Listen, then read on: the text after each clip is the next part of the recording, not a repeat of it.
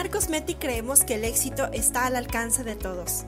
Es por eso que nos comprometemos a formar verdaderos emprendedores y empresarios de la micropigmentación, comprometidos cada día en ser los mejores y en el potencial que tiene cada persona de ser absolutamente extraordinaria y hacer una diferencia en su vida. Soy Vanessa García y te doy la bienvenida al podcast de Arcosmetic, apasionados por la micropigmentación.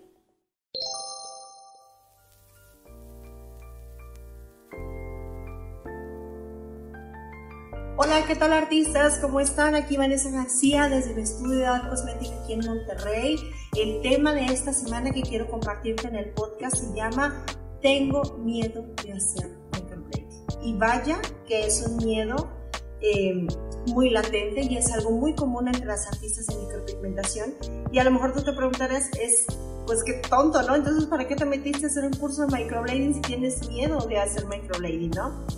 Eh, y las entiendo, no pasa nada, es un miedo completamente normal. Yo en lo personal me daba también miedo antes en la micropigmentación cuando empecé, pues me daba miedo. De repente, entonces decía, bueno, esto no es para mí, esto no es lo mío, esto no, no me gusta. Pero fíjate que se da este fenómeno y, y es curioso que tengamos miedo de hacer microblading y es muy común, muy común entre algunas alumnas que tengo que me han dicho es que me da miedo.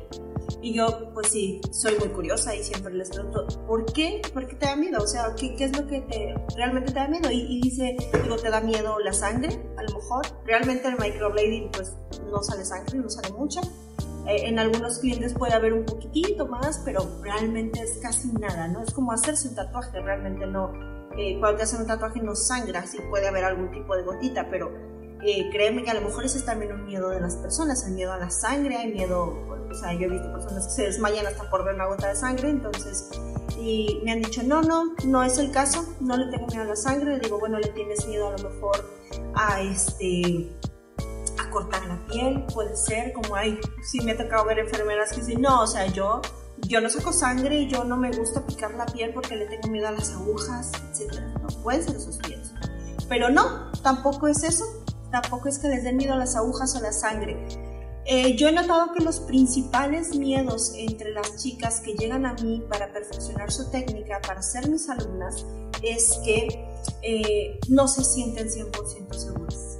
Entonces realmente no es miedo a hacer microblading, es que hay una cierta sensación de, de inseguridad que las limita a tomar el paso, ¿sale? Es, la inseguridad de hacerlo mal, que te quede mal. ¿Y por qué obviamente se da esto? Porque hemos visto tantas fotos en redes sociales de trabajos mal hechos, de trabajos que han quedado chuecos, que han quedado feos, que han quedado negros, que han quedado este, muy arriba, muy abajo, etc. O sea, un sinfín de irresponsabilidades que nos ha tocado ver. Y yo entiendo que las nuevas artistas que están iniciando en esta profesión tengan miedo de cometer esos errores y de fracasar. ¿Sí? ¿Y por qué se dan esos, estos miedos o estas inseguridades? Aparte de toda la información que hemos visto, de todos los videos que, que surgen por ahí por internet, yo creo que puede ser, no sé, que a lo mejor tomaste un curso que no te dejó 100% segura y que no te dejó con esa sensación de confianza. Tal vez el curso fue muy malo, te quedaron dudas, no resolvieron la, mayoría de tus, la mayoría de tus inquietudes. Entonces puede ser ahí que digas tú, ok, o sea, no fue suficiente ese primer curso y no me da la confianza y la certeza para yo empezar a trabajar en personas. Totalmente aceptable y totalmente comprensible. La segunda razón por la que creo que a las chicas les da miedo hacer microblading es que eh, las prácticas en las que estuvieron el curso, a lo mejor fue un curso muy completo, te dieron buen material, muy buena información, pero hay cursos en que las prácticas no resultan del todo bien. Por ejemplo, a lo mejor ya, ya con la clienta, pues, aunque el curso y la información estuvo bien, ya con la clienta no supiste diseñar, o te pusiste nerviosa y se borró el diseño, o de repente la clienta como que no resultó, o la modelo del curso no resultó tan a gusto, no le gustó el trabajo, porque a lo mejor era muy delicada, muy picky, y no entendía que era la primera vez que hacías microblading, etc. Entonces, eh, eso te dejó con una cierta sensación de inseguridad. También me han contado, digo, esta es anécdota de una alumna, que en el curso al que fue estuvo muy completa en información, la maestra dio muy buena la clase, explicó muy bien lo de los patrones, pero a la hora de hacer la modelo, la maestra hizo la modelo ella sola, prácticamente nada más les dejó hacer uno o dos trazos ahí a la, a la, a la, alumna. Entonces también dice, bueno, yo no me siento segura porque aunque la modelo resultó muy bien y las prácticas resultaron muy bien, yo no tuve nada de tiempo de practicar. Eh, o no tuve la oportunidad de hacer el proceso completo yo sola. Y eso también es una de las causas por las cuales puede haber inseguridades al momento de ya enfrentarte tú al mundo sola, ¿no? Ya enfrentarte tú a hacer microblading sola, ¿verdad? Y eh, la tercera razón es que tal vez tuviste una mala experiencia con la o el. Me refiero a que no todas las relaciones son perfectas y me han tocado chicas que me han platicado de que pues la máster no me contestó, ya después del curso no me dio seguimiento, explicó muy bien, enseñó muy bien las prácticas muy bien, pero no quiero aventarme a hacer microblading yo sola porque no tengo el apoyo de alguien que me esté, eh, si algo sale mal, ¿a quién recurro? ¿A quién voy si la máster ya no me contesta? O, o, ya no quiere saber nada de mí, ¿no? A mí me toca que me dijeran, ¿sabes qué? A de mí ni te acuerdes por una mala experiencia. Y entonces em, eso puede causar mucha inseguridad y eso puede causar también que te dé eh, ese miedo de no hacer microblading, ¿sale? Entonces pueden ser muchas razones, a lo mejor yo nada más englobé tres, pero puede ser que haya pasado así. Ahora, ¿qué te aconsejo hacer para sentirte más segura y comenzar a trabajar? ¿Qué te aconsejo hacer? Antes ¿Por qué debes de comenzar a vencer esos miedos y esas inseguridades? Y darle una motivación. Acuérdense que yo siempre he dicho, o sea, tienes que ponerle una motivación a todo lo que hagas para que eso te impulse a seguir adelante. Entonces, eh, las razones por las cuales te aconsejo que venzas ese miedo y des el paso es que uno, pues urge que recuperes tu inversión. Para mí sí es importante entender que estamos en un negocio, que necesitamos ese dinero, que ya gastamos en un curso, ya gastamos en material y que lo más recomendable es que empieces a recuperar esa inversión, ¿sale? Igual aunque no fuera por la inversión, o sea, ya invertiste tiempo, ya invertiste esfuerzo, entonces lo más aconsejable es que empieces a recuperar esa inversión, ¿ok? Ahora, ¿por qué necesitas empezar a dar el paso? es porque jamás vas a estar 100% segura y jamás eh, va a estar perfecta tu técnica. Lo que yo te aconsejo es que tengas un mínimo viable. ¿Qué significa? Que al menos las cejas estén simétricas y el patrón esté bien formado. ¿Ok? Todo lo demás se va trabajando conforme la práctica. Entonces, solamente poniéndote en práctica vas a lograr ir subiendo tu nivel e, e ir subiendo tu categoría de artista del microblading. Es así. Entonces no puedes llegar y pretender que vas a que hasta que tengas un nivel de técnica, nivel máster, vas a comenzar a hacer clientes. No te lo aconsejo. La práctica es tu mejor maestra, la práctica es tu mejor enseñanza. De nada sirve que te la pases aquí 10.000 horas en el látex y que ya te quedó el látex perfecto y tengas unos látex divinos y los presumas si no lo haces en piel de cliente real. Necesitamos empezar a llevar estas prácticas en látex a las pieles reales porque ahí también te vas a enfrentar muchos retos. Entonces sí practica, claro que te aconsejo que practiques en tu látex, pero si le vas a dedicar eh, por ejemplo, media hora látex, tienes que hacer al menos una cliente, ¿sí? Entonces, una hora diario de látex por lo menos y una cliente o dos clientes por semana por lo menos, ¿sale? Entonces, si no vences ese miedo, siempre va a estar ahí presente y la mejor manera de minimizar tus inseguridades es enfrentándolas y haciéndote responsable de ellas. Reconocer que tenemos miedo, claro que sí, no somos de palo, no vamos a ignorar nuestras emociones, no vamos a ignorar que nos morimos, morimos de miedo porque no queremos atender a ese cliente, porque no sabemos si le va a quedar mal. Pero aquí el chiste es lanzarte al vacío con ojos cerrados, ser valiente y atreverte a hacer las cosas porque ya estás ahí, porque ya invertiste, porque ya gastaste tiempo y porque quiero que sepas que por muchos cursos que tomes, si no te atreves a ser una clienta, nunca vas a estar del otro lado. ¿sí? Ahora, ¿cuáles son mis consejos para que empieces a perder ese miedo? Aparte de aventarte de lo que te dije ya, es que eh, para que si vayas subiendo tu nivel de confianza y tu nivel de seguridad, primero comienza a practicar con algún familiar o persona muy cercana. Así, las personas más cercanas que tengas. A veces duele decir esto, chicas, yo lo entiendo, porque pues a nadie nos gusta. Pero la verdad es que nuestros familiares son nuestras personas que más nos van a echar porras, ¿sí? Yo empecé con mi mamá, pobrecita no le hice los mejores trabajos, claro que no. Y ahorita también digo, pues me arrepiento también, hubiera querido que no fuera así, pero al, final te cuentas que bueno que, fue así, porque ella me dio confianza y porque sabía que si salía algo mal, ella no me iba a reclamar ni me iba a juzgar, hasta me da pena porque luego, si a mira, mi hija me hizo las cejas y estaba muy contenta enseñándoles a todo el mundo y le decía, no, no, por favor, no andes enseñando eso, o sea, me daba mucha pena, ¿no?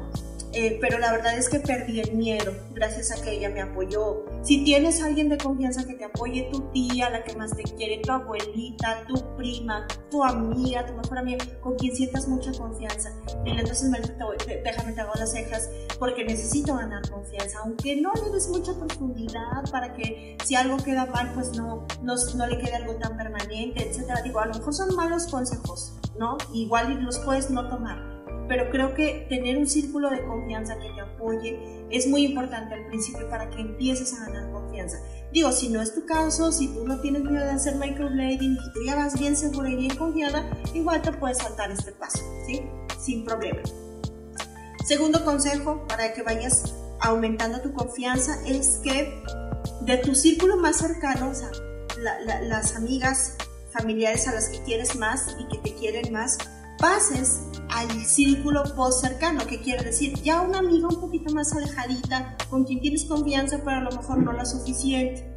¿no? A lo mejor la prima de una amiga, la tía de tu vecina, la conoces, pero no es tanto amiga. Entonces, si ya pierdes un poquito, ya te acercas, digamos, a terrenos y aguas más alejadas y ya tienes que actuar con mayor profesionalismo, actuar con mejor seguridad y mejor confianza, pero aún así si algo queda mal o en algo la riegas, no hay tanto problema. Si entonces pasa de tu círculo muy, muy, muy cercano a el segundo nivel, que es, un círculo no tan cercano, ¿vale? Entonces, eso va a ser también un consejo que te doy para que tengas la responsabilidad de que a esas clientas les quede muy bien, pero que si no queda tan bien, bueno, no hay tanto problema, no es como un cliente que te vaya a demandar o algo así. Eh, y el tercer consejo es que ya que pasaste de ese círculo mm, no tan cercano, ya empieces con modelos, modelos reales. No les vas a cobrar mucho, les vas a cobrar poquito. Son modelos que, como te he aconsejado en otros videos, son modelos que puedes conseguir en grupos de Facebook, este, ahí con tus redes sociales. Entonces, haz al menos 10 modelos ya cobrados. Ya gente que a lo mejor ya no conozcas, pero que ellas sepan que son modelos que ellas sepan que le vas a hacer el microblading y le vas a cobrar poquito porque estás aprendiendo, pero hazles énfasis, hincapié en que no es la primera vez que le vas a hacer, no por ser modelo, dos cosas, ni va a pagar ni le va a quedar mal. Entonces tiene que pagar y le va a quedar muy bien, pero tú todavía estás ganando confianza y estás aprendiendo, estás ganando experiencia. La, la experiencia es tu mejor aliado para ganar confianza, ¿sí? Entonces, ya después de esas 10 modelos, ahora sí, ya aviéntate. Llave por clientes, llave por todo, cóbrales bien, porque ya no tienes pretexto para tener miedo. Ya conoces la piel del cliente, conoces, ya has trabajado con al menos 5 familiares de confianza, 5 amigos de amigos, 10 modelos, ya tienes una experiencia de haber atendido al menos 20 clientes ya tienes una experiencia de que de saber si, si les duele, si no les duele, si tu técnica, si el diseño, si etcétera, etcétera. Entonces, hasta que lo hayas hecho al menos 20 personas, ahora sí ya te avientas con los clientes, pero tenlas en cuenta. Ve anotando sus nombres en tu agenda y hasta llegar a la clienta número 20, ahora sí dices, ya no tengo pretextos, ya perdí el miedo, estoy 100% segura y de aquí mi confianza, mi seguridad en mi trabajo solamente puede ir aumentando. Entonces, ese fue el, el podcast de hoy.